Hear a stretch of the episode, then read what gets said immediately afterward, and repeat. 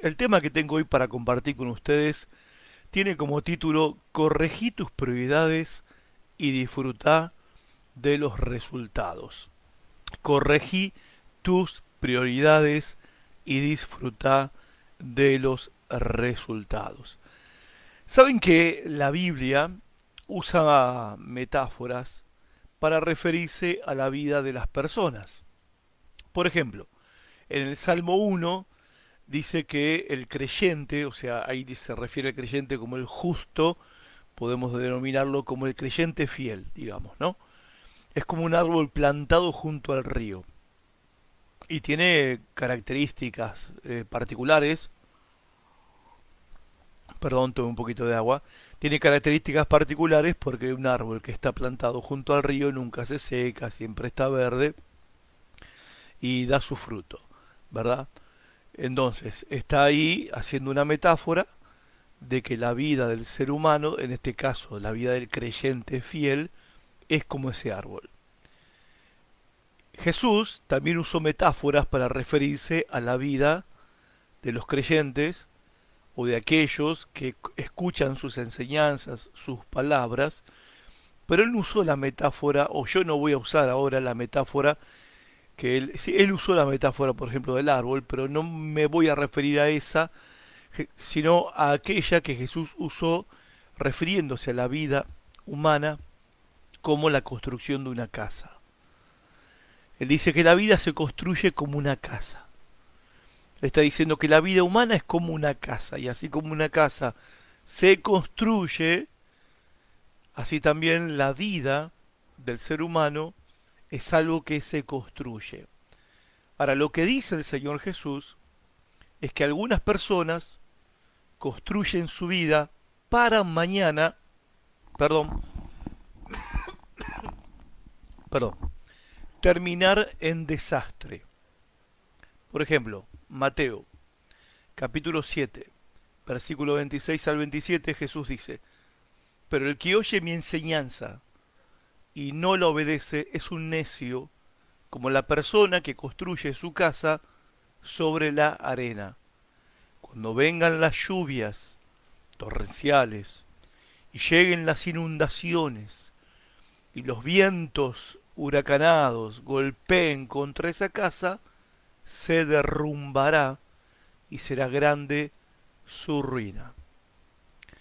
Lo que está diciendo el Señor Jesucristo es que hay personas necias que no entienden la relación que hay entre lo que están haciendo hoy en el presente, no entienden la relación que hay con la forma de vida, la forma en que están viviendo en el presente, con cómo le va a ir en el futuro.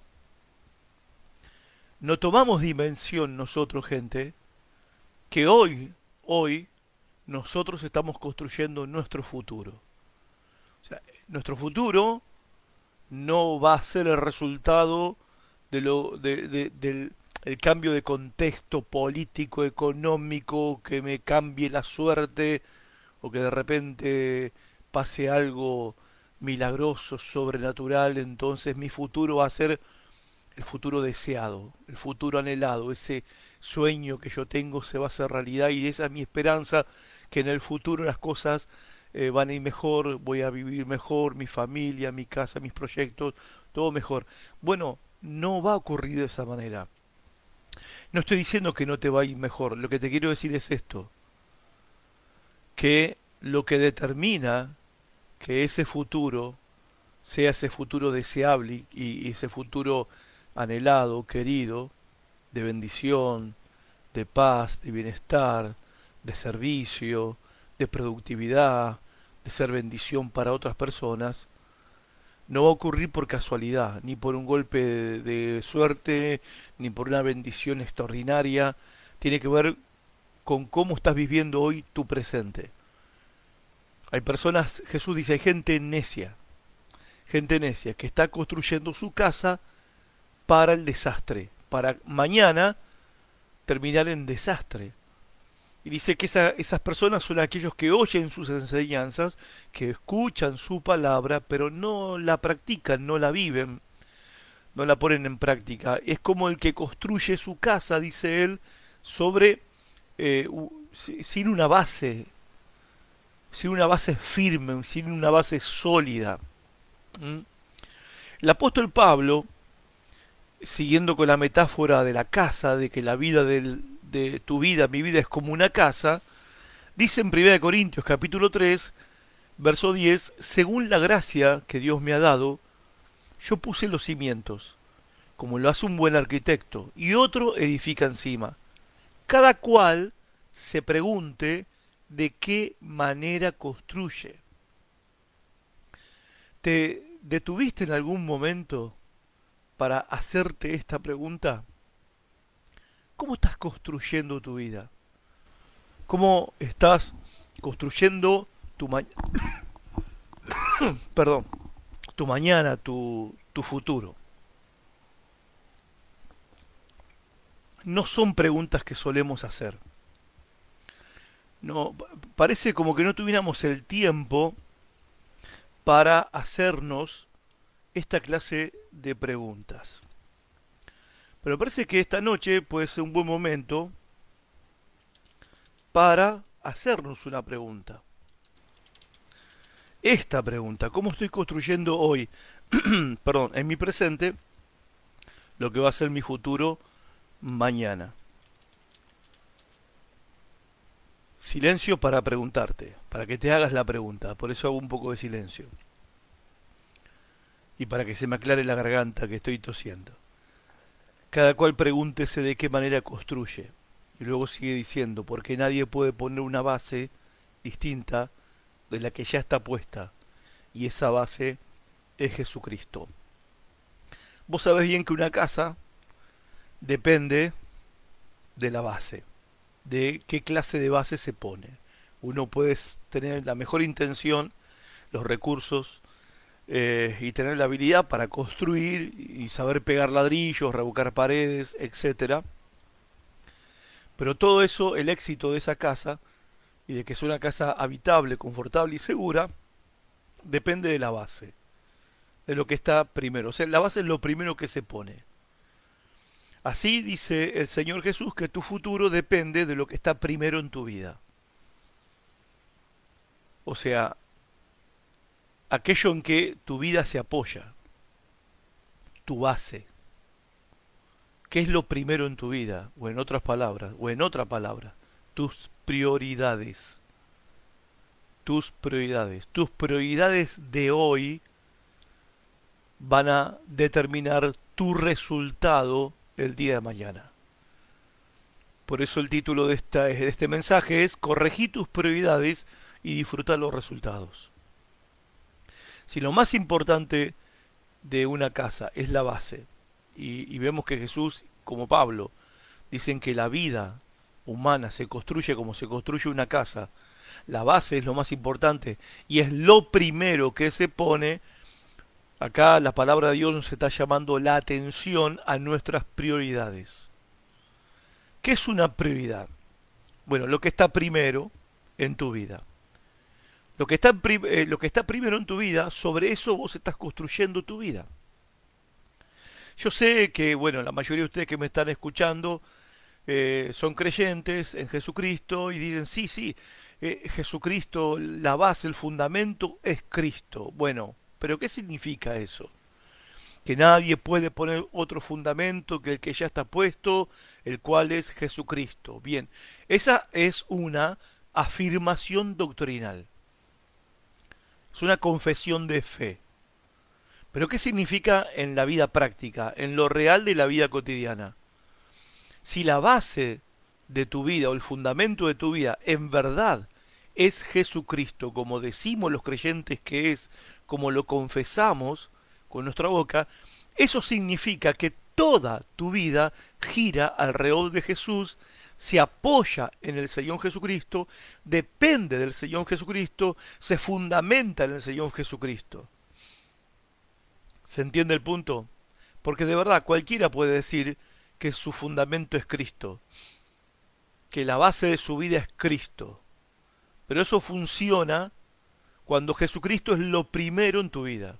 Si Cristo no es lo primero en tu vida, no es lo primero a la hora de tomar decisiones, No es a la hora, no, es lo primero a la hora de, de cómo reaccionás cuando alguien te hace algo. Si Jesucristo no es lo primero a la hora de manejar tu tiempo, tu dinero, tus relaciones, si Jesucristo no es lo primero en tu vida, entonces no es tu fundamento, no es tu base, hay otra cosa u otra persona que está primero en tu vida y sobre esa base, que esa es tu prioridad, estás construyendo hoy lo que mañana en el futuro va a ser tu gran frustración. Una prioridad es lo que está primero en tu vida. Si Jesucristo es tu base, Él está primero. Prioridad significa lo principal en tu vida. Si Cristo es tu prioridad, entonces Él es lo principal en tu vida. Él es lo que está por encima de todo y de todos. Él es el que está antes que todo y antes de todos. Él es el que está más allá de todo y más allá de todos en tu vida. Si Jesucristo es tu prioridad, o sea, es tu base, es tu fundamento, significa que Jesucristo es lo más importante de tu vida. ¿Se entiende el punto? ¿Es Jesucristo esto para vos? ¿De verdad que Cristo es lo primero en tu vida, lo principal, lo que está por encima de todo y de todos? lo que está antes que todo y de todos, más allá de todo y de todos, lo más importante en tu vida? ¿Por qué es importante pensar en esto? Porque cuando hablamos de una casa, supongamos, ¿no? Que hicimos mal la base, lo, lo primero que hicimos fue la base y lo hicimos mal, y, pero edificamos, construimos con buenas intenciones, con capacidad, con los recursos y porque teníamos la oportunidad para construir, pero de repente la cosa salió mal, la base está mal. Bueno, es una casa de material, se puede romper, se puede destruir y se puede volver a construir. Obviamente que te duele el alma porque te salió un montón de guita, un montón de plata. Te duele en el alma. Pero se puede romper y volver a hacer. El tema es que la vida no funciona así. En este caso la vida no es como una casa, porque la vida no está hecha de ladrillos, la vida está hecha de tiempo, y el tiempo que se perdió no se recupera más. Y va a ser muy triste cuando mañana te encuentres con la realidad y las tormentas de la vida golpeen tu casa, golpeen tu vida, porque las tormentas de la vida van a venir, Jesús los dijo, en Mateo capítulo 7, y te encuentres con la frustración de que las cosas no fueron como vos esperabas o querías. Y ya no va a haber tiempo ahí para volver atrás lo que no hicimos en, en su momento. No va a haber tiempo. Más horrible y, y, triste es que uno termine su vida como cristiano, como creyente, y darse cuenta que Jesús nunca fue su prioridad, que Jesús nunca fue tu prioridad, que nunca fue lo primero en tu vida, que estás terminando tu vida y te das cuenta que todo lo que edificaste, lo edificaste sobre una base que ahora no te sirve. Que en el momento que más lo necesitas no te sirve, no te sostiene, no te banca, no te ayuda, no te sirve para nada. Por eso es importante escuchar la exhortación de Pablo, que cada cual se pregunte de qué manera está construyendo su vida. ¿Qué es lo que está primero en nuestras vidas? ¿Cuál es nuestra prioridad? Así que necesitamos sabiduría, gente, para construir un futuro que sea mejor que el pasado que tuvimos, que el presente que tenemos. Y la clave de todo está en la base. O sea, en aquello que vos pones primero en tu vida. Entonces, tu futuro no depende de tus intenciones, por más buenas que sean. Tu futuro no depende de tu capacidad, de tus talentos, de tus dones, no depende de tus recursos, ni siquiera depende de tus oportunidades. Tu futuro como creyente, como seguidor de Jesucristo, depende de si tu prioridad es la correcta. Porque eso es la base de todo en tu vida. Porque sobre ella, sobre tus prioridades o tu prioridad, edificás y construís tu vida. Déjenme compartirles tres exhortaciones para construir un futuro que no sea una frustración, un futuro mejor que el pasado que vivimos y el presente que tenemos. La primera exhortación es la siguiente, cuídate de la prioridad equivocada. Jesús habló de la prioridad equivocada en Mateo capítulo 6, versículo 31 al 32, él dijo, así que no se preocupen por todo eso diciendo, ¿qué comeremos? ¿Qué beberemos? ¿Qué ropa nos pondremos? Esas cosas, o sea, las necesidades básicas de la vida, esas cosas dominan el pensamiento de los incrédulos. Pero su Padre Celestial ya conoce todas sus necesidades.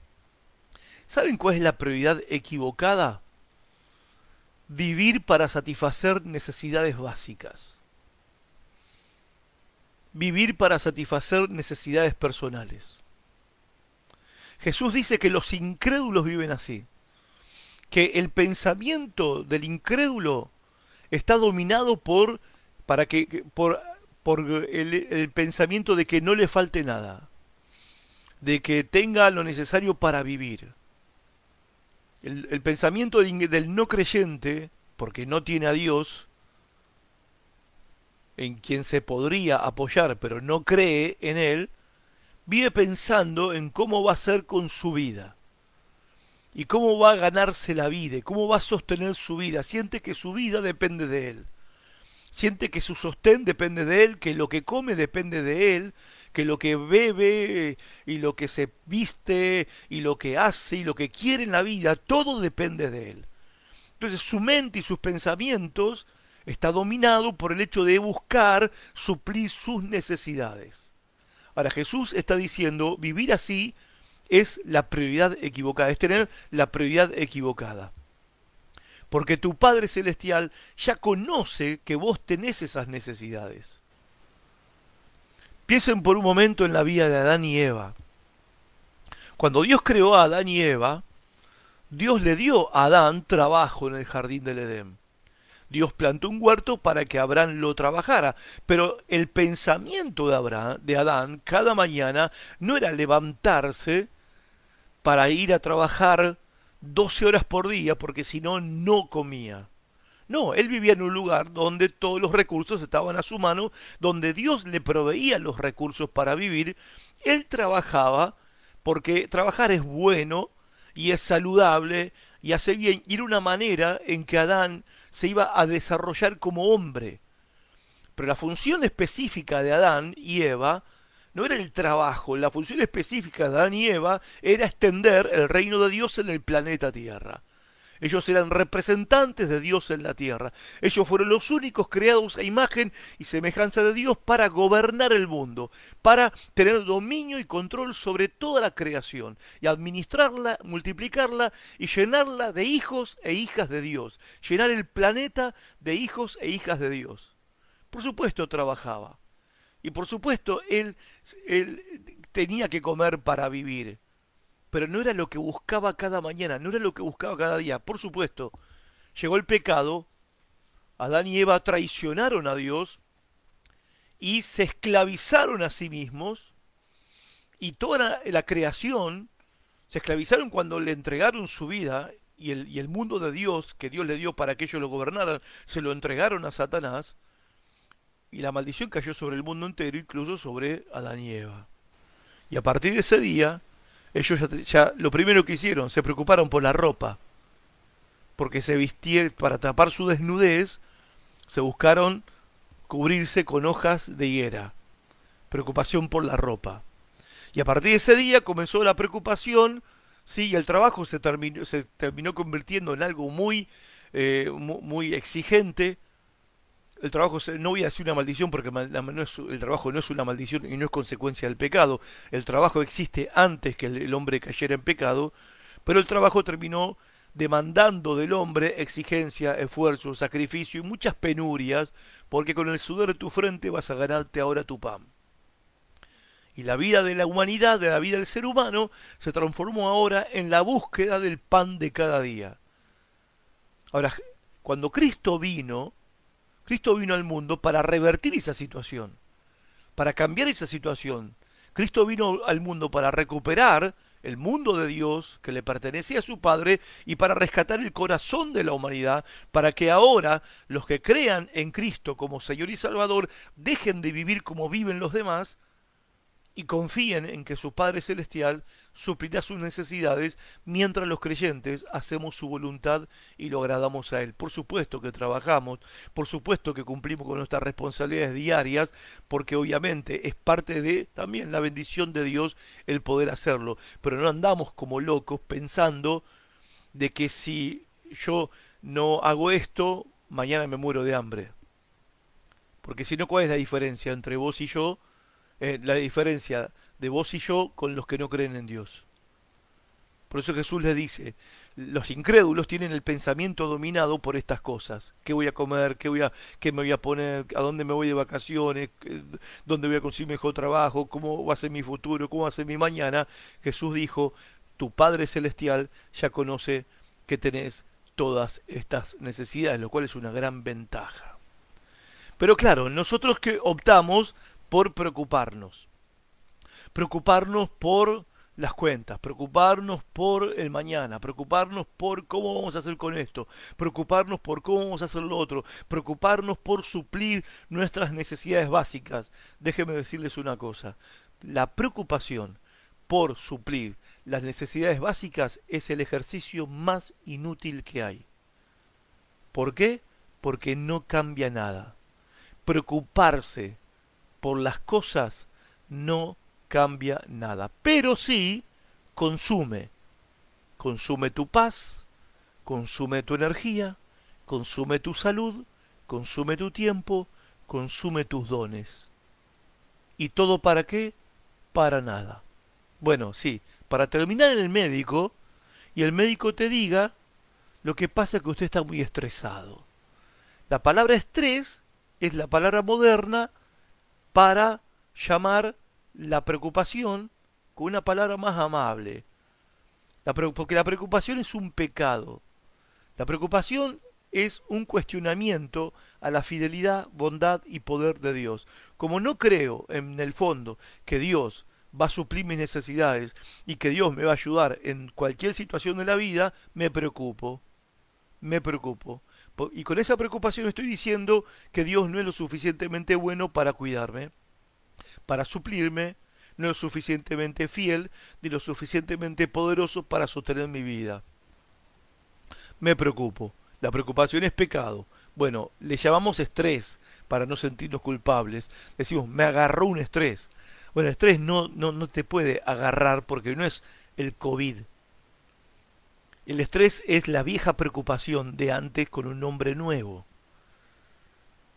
Por eso, nosotros tenemos que atender las palabras de Jesús. No vivas con tus prioridades equivocadas. No vivas tu vida buscando satisfacer necesidades personales, necesidades básicas, porque Dios se comprometió con su pueblo, con sus hijos, se comprometió con vos, en su, si sos creyente, en suplir tus necesidades de cada día. Comida, bebida, sustento a través del trabajo, a través de circunstancias, a través ¿sí? de muchas cosas que Dios hace a favor de nosotros. Pero nada nos faltará. Ahora, ¿cómo hacemos para no vivir de esta manera? Con prioridad equivocada. Bueno, Jesús nos explica esto en Mateo 6:25. Por eso les digo, no se preocupen por la vida diaria, si tendrán suficiente alimento y bebida o suficiente ropa para vestirse. ¿Acaso no es la vida más que la comida y el cuerpo más que la ropa? ¿Por qué te vas a preocupar por la comida cuando tu vida es más importante que la comida? O sea, Dios no va a cuidar tu vida. ¿Por qué te vas a preocupar por la ropa si tu cuerpo es más importante que la ropa? ¿Dios no va a cuidar tu cuerpo, que es el templo del Espíritu Santo? Miren los pájaros, dijo Jesús. Miren los pájaros. No plantan, ni cosechan, ni guardan comida, en el granero. porque el Padre Celestial los alimenta. Su Padre, tu Padre, el mío, los alimenta a los pájaros. Y no son ustedes, dice Jesús, para Él mucho más valioso que ellos. ¿No somos más valiosos que un par de pájaros? ¿Para Dios? ¿Acaso con todas tus preocupaciones podés añadir un solo momento a tu vida? ¿Y por qué preocuparse por la ropa? Miren cómo crecen los lirios del campo. Miren, no trabajan ni cosen su ropa. Sin embargo, ni Salomón con toda su gloria se vistió tan hermoso como ellos. Y si Dios cuida de manera tan maravillosa a las flores silvestres que hoy están y mañana se echan al fuego, tengan por seguro que cuidará de ustedes. ¿Por qué tienen tan poca fe? O sea, se dan cuenta, ¿no? Que Jesús claramente dice que la preocupación es poca fe. Es poca fe. Y me encanta la última parte cuando dice, tengan por seguro que Dios, su Padre, cuidará de ustedes. La segunda exhortación que quiero compartir con ustedes es cuídate de la lealtad dividida. Cuídate de la lealtad dividida. Dijimos primero, cuídate de la prioridad equivocada. ¿Cómo nos cuidamos? Bueno, ¿cuál es la prioridad equivocada? Vivir para satisfacer necesidades básicas, necesidades personales. ¿Y cómo nos cuidamos de la prioridad equivocada? Deja de preocuparte y confía en tu Padre. Así nos cuidamos y nos libramos de vivir con prioridades equivocadas. Deja de preocuparte por las cosas de la vida, porque Dios prometió suplirlas, y confía en que tu Padre las va a suplir. La segunda exhortación, cuídate de la lealtad dividida. Dice el Señor Jesús en Lucas 9:57 en adelante, mientras caminaban, alguien le dijo a Jesús, Te seguiré a cualquier lugar que vayas. Pero Jesús respondió, los zorros tienen cuevas donde vivir, los pájaros tienen nidos, pero el Hijo del Hombre, o sea yo, dice Jesús, no tiene ni siquiera un lugar donde recostar la cabeza. Dijo a otro, ven, sígueme. El hombre aceptó, pero le dijo, Señor, deja que primero regrese a casa y entierra a mi padre.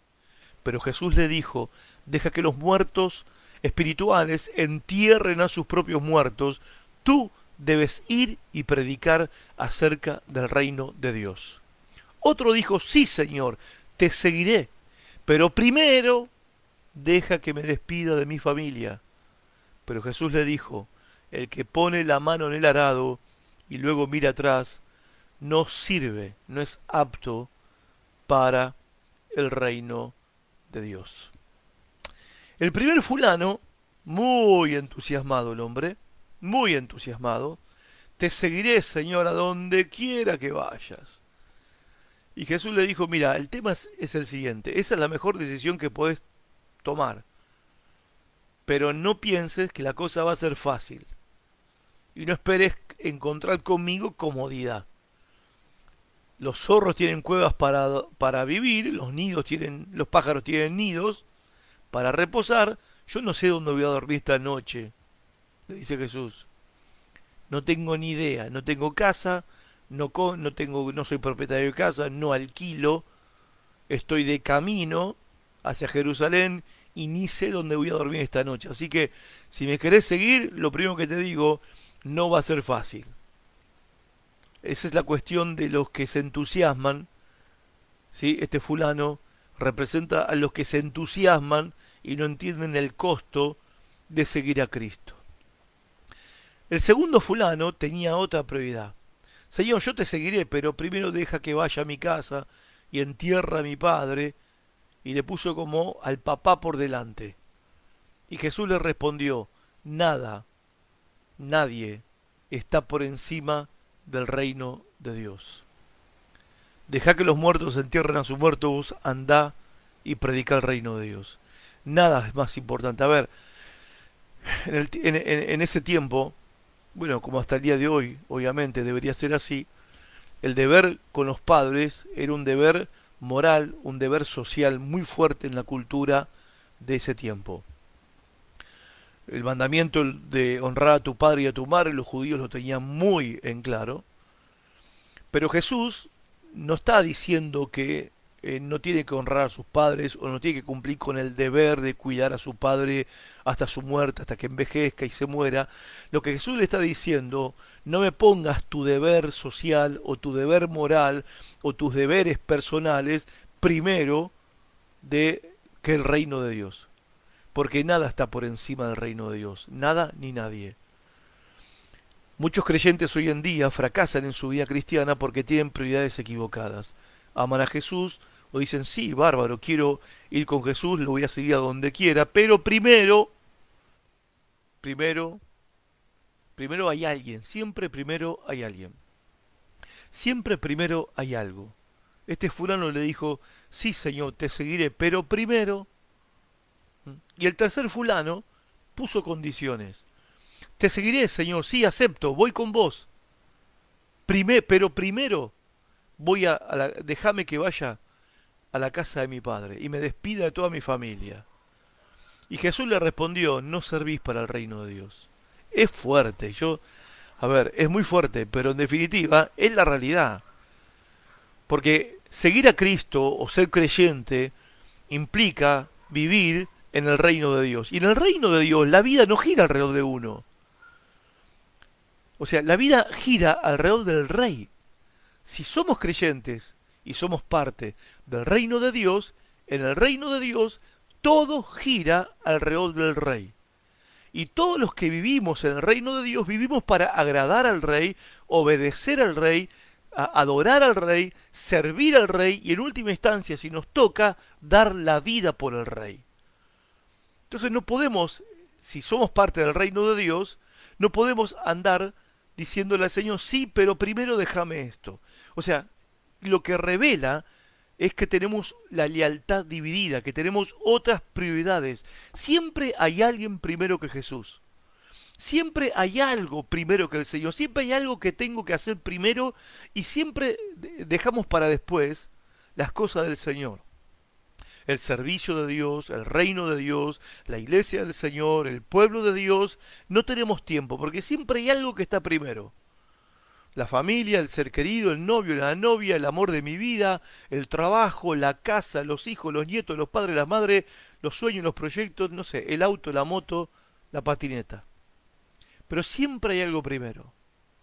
Ahora, cuando un cristiano vive de esa manera, no te sorprendas si tu vida parece que está todo patas para arriba. ¿Por qué? Porque tu base está mal.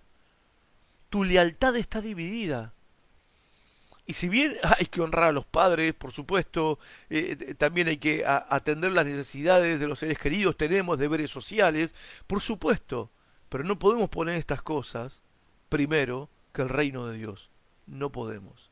Ahora, no sé si notaste que no dice los nombres de ninguno de estos tres fulanos, no dice los nombres de ninguno. ¿Por qué? Y yo creo que es para que vos y yo nos, nos preguntemos ¿Cuál de los tres somos nosotros? Hoy estaba en un grupo de descubrimiento bíblico, en una casa de familia, y uno de los, eh, de los hermanos, participante del grupo, dijo, yo, cuando me dice, pastor, cuando vos preguntaste el domingo, que cada uno piense cuál de los tres te representa a vos, yo dije, yo soy los tres, dijo el hermano, yo soy los tres. Se sintió identificado con los tres que siempre estoy, me decía él, siempre estoy poniendo primero algo y después el Señor y después las cosas del Señor. Por eso la segunda exhortación es cuídate de la lealtad dividida. Mm, o sea, si querés construir un futuro mejor que tu presente y del pasado que viviste, cuídate de la lealtad dividida. Primero el Señor, siempre. Tercero, tercera exhortación enfócate en lo primero. Enfócate en lo primero. Jesús dijo en Mateo 6:33, busquen el reino de Dios por encima de todo lo demás y lleven una vida justa, una vida agradable a Dios. Y Él les dará todo lo que necesiten. Impresionante. Promesa de parte de Dios. Pero a la vez, impresionante cómo Jesucristo con este mandamiento nos simplificó la vida. Nos, nos simplificó la vida.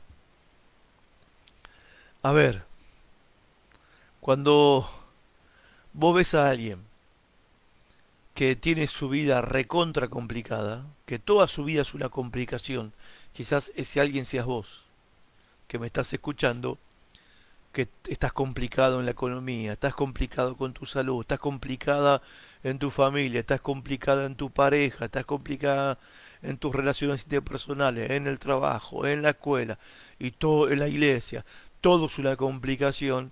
Bueno, ahí tenés a alguien que tiene las prioridades equivocadas. Cada vez que un creyente se deja de enfocar en lo primero, que Jesús dijo que tenemos que buscar, la vida se vuelve una complicación. En cambio, cuando los creyentes tenemos la prioridad correcta y nos enfocamos en lo que es primero y buscamos lo que es primero en la vida, la vida se hace más simple. Jesús, el Señor, nos llamó a vivir una vida simple. ¿Por qué tu vida es una carga? ¿Por qué te sentís cansado, cansada, estresado, estresada todo el tiempo? ¿Por qué? ¿Por qué hay creyentes que tienen, tomar, tienen que tomar pastillas para dormir, pastillas para los nervios? ¿Por qué? ¿Por qué vivimos así? ¿Por qué vivís así? Porque tenés complicada la vida. ¿Y por qué tenés complicada la vida? Porque tus prioridades no son correctas. No estás buscando lo que es primero, lo que tenés que buscar primero. Jesús nos llamó, te llama, me llama a vivir una vida simple. Jesús dijo, ¿estás cansado? ¿Estás cargado? ¿Estás cargada? Vení a mí. Yo te voy a dar descanso, te voy a hacer la vida más aliviada. Porque mi yugo es fácil y ligera es mi carga. O sea, la vida cristiana es una vida aliviada, es una vida relajada, si se quiere. Porque el yugo que llevamos como cristianos, Jesús dice, es fácil de llevar.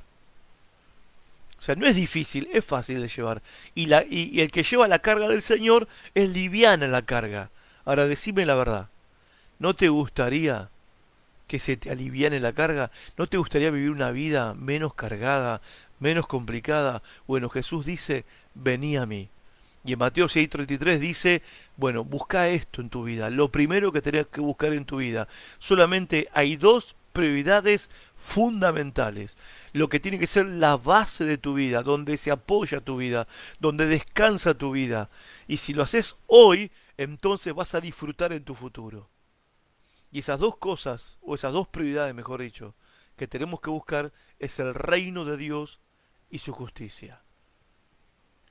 En la otra versión dice el reino de Dios y llevar una vida justa y nos da una promesa, que si buscamos el reino de Dios por encima de todo lo demás y llevamos una vida que le agrada a Él, entonces Él nos dará, te dará, me dará todo lo que necesitemos. Eso que todo el mundo busca desesperadamente, que cómo va a vivir, cómo se va a sostener, qué va a comer, qué se va a poner, cómo va a pagar las cuentas, el Señor dice que Él nos dará todo lo que necesitemos. ¿Mm? No estoy haciendo una promoción de que no hay que laburar, espero que me entiendan, ¿no? No estoy haciendo una justificación de la vagancia, ¿no? Espero que me entiendan.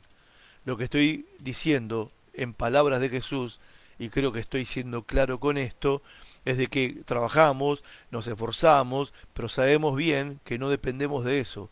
Porque tenés que ser consciente de una cosa, vos pensás que sin tu trabajo vos te sentís seguro, te sentís segura porque tenés un trabajo y sabés que a fin de mes vas a cobrar y mañana te pueden echar del trabajo y qué vas a hacer de tu vida. ¿No tenés un padre que te va a cuidar? Claro que tenés un padre que te va a cuidar. Dijo David, no he visto justo desamparado, ni sus hijos que mendiguen pan. Entonces, claro que cumplimos nuestras responsabilidades, trabajamos y nos esforzamos, pero sabemos que no dependemos de eso. No nos apoyamos en eso. Esa no es nuestra base. ¿Mm? Ahora bien, déjeme explicarlo un poquito. Bueno, es, medio difícil, no hay tiempo para, eh, es difícil en el corto tiempo que nos queda, que yo pueda explicar lo que significa el reino de Dios. Pero voy a dar solamente una pincelada para que tengas una idea, ¿sí? De lo que el reino de Dios significa. Porque si es lo que tenemos que buscar, bueno, busquen el reino de Dios. Si es lo que tenemos que buscar, tenemos que tener en claro qué es el reino de Dios, porque eso es lo que tenemos que buscar. Bueno, el reino de Dios es la prioridad máxima de Dios. O sea, la prioridad máxima de Dios es restablecer su gobierno en el mundo. Esa es la prioridad máxima de Dios, restablecer su gobierno en el mundo y recuperar el corazón de los hombres. Y por eso mandó a su Hijo Jesucristo, para abrir una puerta de reconciliación, para abrir una puerta de salvación, para abrir una puerta para que todos los hombres podamos volver a Dios, los pecadores podamos volver a Dios. Y Dios está llevando esto adelante desde que comenzó la iglesia. Dios está llevando, no, antes, desde que Dios llamó a Abraham, Dios está en este, en, este trabajo. Dios está en que su mensaje, su buena noticia, se esparza en el mundo entero y haya hijos suyos y el pueblo de Dios se y, esté presente en todos los continentes. Y eso está pasando hoy en día. Hoy hay cristianos, piensen por un momento, la iglesia cristiana, el cristianismo comenzó en un pueblito, en un pueblo, una ciudad llamada Jerusalén, hace dos mil años atrás. Hoy hay cristianos en los cinco continentes del mundo. Hoy hay creyentes en, en los pueblos más remotos del planeta. Hoy hay iglesias en, los confines del mundo. Todavía hay lugares que no han sido alcanzados, hay pueblos, familias eh, étnicas que todavía no han sido alcanzadas y, y acá está el punto. Dios quiere que sean alcanzadas, Dios quiere que todos los pueblos conozcan su buena noticia, que sepan de su Hijo que murió en la cruz por ellos, Dios quiere que todos esos pueblos lo alaben un día y estén delante de su trono, como dice Apocalipsis, que van a estar para adorarlo y exaltarlo a Él y Dios está en esto. Esa es su máxima prioridad. Recuperar el mundo que fue usurpado por Satanás y recuperar el corazón de la humanidad que hoy adora ídolos y se adora a sí mismo, Dios lo va a recuperar para que toda lengua, tribu y nación adore su nombre. Ahora, ¿qué tiene que ver esto con vos y conmigo? Es que Dios quiere que vos seas parte de esto. Dios quiere que vos busques lo mismo que Él está buscando, que todos conozcan de Jesús, que todos conozcan la buena noticia del Evangelio, que todos los pueblos y familias de la tierra lo alaben, acá en Concordia, en la Argentina y hasta lo último de la tierra. Y vos tenés que encontrar tu lugar en el reino de Dios y participar activamente, orando por esto, ofrendando para esto con ofrendas misioneras o yendo al campo misionero o involucrándote en el evangelismo de tu iglesia, porque eso es buscar el reino de Dios. No es encerrarse en una habitación y orar. ¿Mm? Cuando nos encerramos en la habitación y orar, también se nos mandó a que oremos, venga tu reino que le pidamos al Padre, venga tu reino. ¿Por qué la oración que Jesús enseñó, lo primero que se pide es venga tu reino? Porque es la prioridad de Dios. Y si la prioridad de Dios, que es tu Padre, es que su gobierno sea sobre el mundo y las naciones, y que el corazón de todo hombre y de toda mujer, grandes y chicos, se rindan ante el Dios creador y salvador y lo adoren, esa también debe ser tu prioridad. Esa tiene que ser tu prioridad. Y vos tenés que encontrar tu lugar para ser parte de lo que Dios está haciendo, extendiendo su reino en el mundo, en las naciones.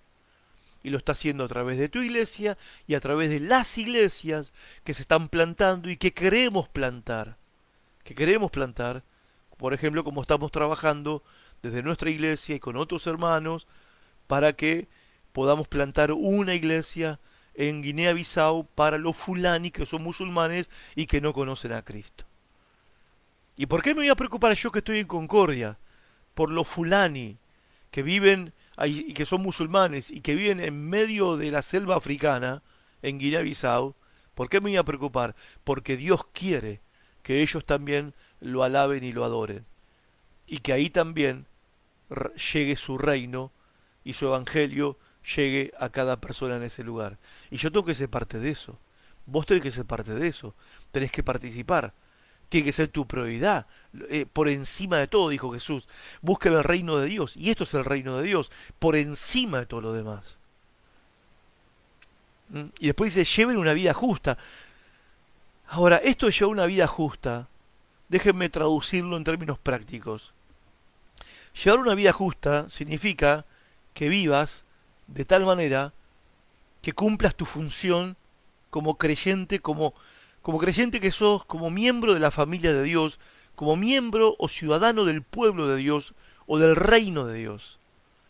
El apóstol Pedro, en 1 Pedro 2.9 dice, pero ustedes, o sea, los creyentes, ustedes son miembros de la familia de Dios. Son sacerdotes al servicio del rey y son su pueblo. Dios mismo los sacó de la oscuridad del pecado y los hizo entrar en su luz maravillosa. Por eso, anuncien las maravillas que Dios ha hecho. Antes ustedes no eran nada, pero ahora son el pueblo de Dios. Antes Dios no les tenía compasión, pero ahora los ama mucho. Ahora, ¿por qué Dios hizo esto? En tu vida y en mi vida. ¿Por qué lo hizo? Para que anunciemos las maravillas que Dios ha hecho. Antes éramos injustos, rebeldes, desobedientes, pecadores. Ahora somos justos. Somos su pueblo, somos sus hijos, somos sacerdotes al servicio del rey, somos la familia de Dios. ¿Para qué hizo Dios todo esto? ¿Solo para bendecirnos? ¿Solo para salvarnos del infierno? ¿Solo para perdonarnos nuestros pecados? No, para que anunciemos las maravillas que Él ha hecho por nosotros. Y esto es lo que vos tenés que buscar en tu vida. No podés vivir tu vida para ver cómo haces para llegar a fin de mes. Porque sos el pueblo de Dios, sos un sacerdote de Dios, sos una sacerdote de Dios, sos parte de la familia de Dios. Ya no estás en la oscuridad del pecado, estás en la luz de Cristo. Antes no eras nada, no servíamos para nada, éramos inútiles, ahora somos el pueblo de Dios. ¿Para qué? Para que anunciemos, para que proclamemos, para que demos testimonio. Y estas cosas las tenés que buscar en tu vida. ¿Cuánto tiempo dedicas a esto en tu vida? ¿Es tu prioridad? ¿Cuánto dinero dedicas al evangelismo y a las misiones? ¿Es tu prioridad? ¿Con qué clase de personas tenés relación, amistad y te sentís mejor? ¿Con los que están haciendo esto o con los que no lo están haciendo? Eso explica, otra vez, y hago, quiero hacer énfasis en esto, porque hay muchos cristianos con la vida complicada, porque no buscan lo primero, no buscan, siempre el reino de Dios, siempre la evangelización, dar testimonio, la obra misionera, las ofrendas para esto, las oraciones para esto, el involucrarme en evangelizar, dar testimonio, nunca hay tiempo para eso. Nunca tenemos tiempo, no es nuestra prioridad. Y bueno, así nos va. ¿Se entiende el punto? Así nos va. Y eso es lo que tenemos que cambiar. Y acá está la clave, gente, y voy terminando con esto. Tenés que dejar de perseguir lo que persiguen los incrédulos. Algunos dicen, sí, ya entendí, pastor. No hay que vivir para trabajar, hay que trabajar para vivir. No, ninguna de las dos cosas. Ni vivir para trabajar, ni trabajar para vivir. Los cristianos buscamos el reino de Dios y su justicia. ¿Se entiende? Nosotros no perseguimos lo que persiguen los incrédulos, los que no conocen a Dios, los que no creen en Dios. Y la clave para construir un futuro mejor, que sea, ¿sí? Mejor que el pasado que viviste y que el presente que tenés, la clave es corregir tus prioridades. La clave para tener ese futuro que anhelamos y deseamos para nosotros y nuestras familias y vivir en el presente libre de preocupaciones, estrés y carga es corregir nuestras prioridades. Mejor dicho, corregir vos, vos y yo la prioridad de cada uno de nosotros. Tenés que corregir tu prioridad. Ahí está tu problema. Tu base. Estás apoyado en prioridades equivocadas. Y esas prioridades equivocadas no te van a ayudar mañana. No te van a salvar mañana. No te van a dar gozo, alegría, satisfacción mañana. El único que promete suplir tus necesidades y traer satisfacción a tu alma, paz, gozo y satisfacción al alma es el Señor Jesús, cuando Él es lo primero en tu vida. Cuando Cristo y su reino es lo primero en tu vida, entonces la promesa se cumple. Él te dará todo lo que necesites. Termino con estas palabras de Apocalipsis en capítulo 1, verso 17. Dice el apóstol Juan, él tuvo una aparición de Jesús. Él vio a Jesús después de resucitado. Se le aparece el Señor, él estaba en, la isla de Patmos, preso, en esa isla tipo Alcatraz. Ahí los romanos mandaban a los presos difíciles. Juan era un preso difícil porque no dejaba de predicar que Jesús era el rey verdadero. Y lo metieron en cana y lo mandaron a la isla para que él no le predique más a nadie, le predique las piedras. Bueno, Jesús fue a tener una cita con él, el Señor, y dice Juan, al verlo caí a sus pies como muerto, pero él puso su mano derecha sobre mí y me dijo, no tengas miedo, yo soy el primero y el último. Y estas son las palabras con las que te quiero dejar esta noche. Yo sé que la vida de fe es una vida que, que despierta temores y miedos. Yo no estoy diciendo que sea fácil, porque estamos acostumbrados a buscar seguridad en las cosas que vemos y en las cosas que hacemos. Tener fe no significa no tener temor. Tengo temor, pero decido creer. Como dijo el salmista, en el día que temo, yo en ti confío. Jesús le dice a Juan lo que te dice a vos, no tengas miedo, yo soy el primero. Yo soy el primero. Si vos entendés esto en tu vida, que Jesús es el primero, si corregís tus prioridades porque entendés que Jesús es primero, si corregís tus prioridades porque entendés que tenés que buscar solamente dos cosas en la vida, el reino de Dios y su justicia, si entendés esto, entonces tu futuro va a ser un futuro que vas a disfrutar y no te vas a lamentar. La promesa está hecha. Busquen el reino de Dios por encima de todo lo demás y lleven una vida justa y Él les dará todo lo que necesiten. Que Dios los bendiga a todos ustedes. Gracias por estar de ese lado. Compartí este mensaje con tus contactos si me estás escuchando por Facebook. Quizás ellos también necesiten escuchar este mensaje. Vos sabés, si tienen su vida patas para arriba y la vida muy complicada, necesitan corregir sus prioridades. Compartí este mensaje con ellos. Hoy hemos hablado de este tema, de las prioridades, la importancia de tener las prioridades correctas. El título del mensaje, corregí tus prioridades y disfruta los resultados. Dios los bendiga, gracias por estar ahí. El viernes que viene nos volvemos a encontrar en Parque Jurásico. Dios los bendiga un montón. Chao.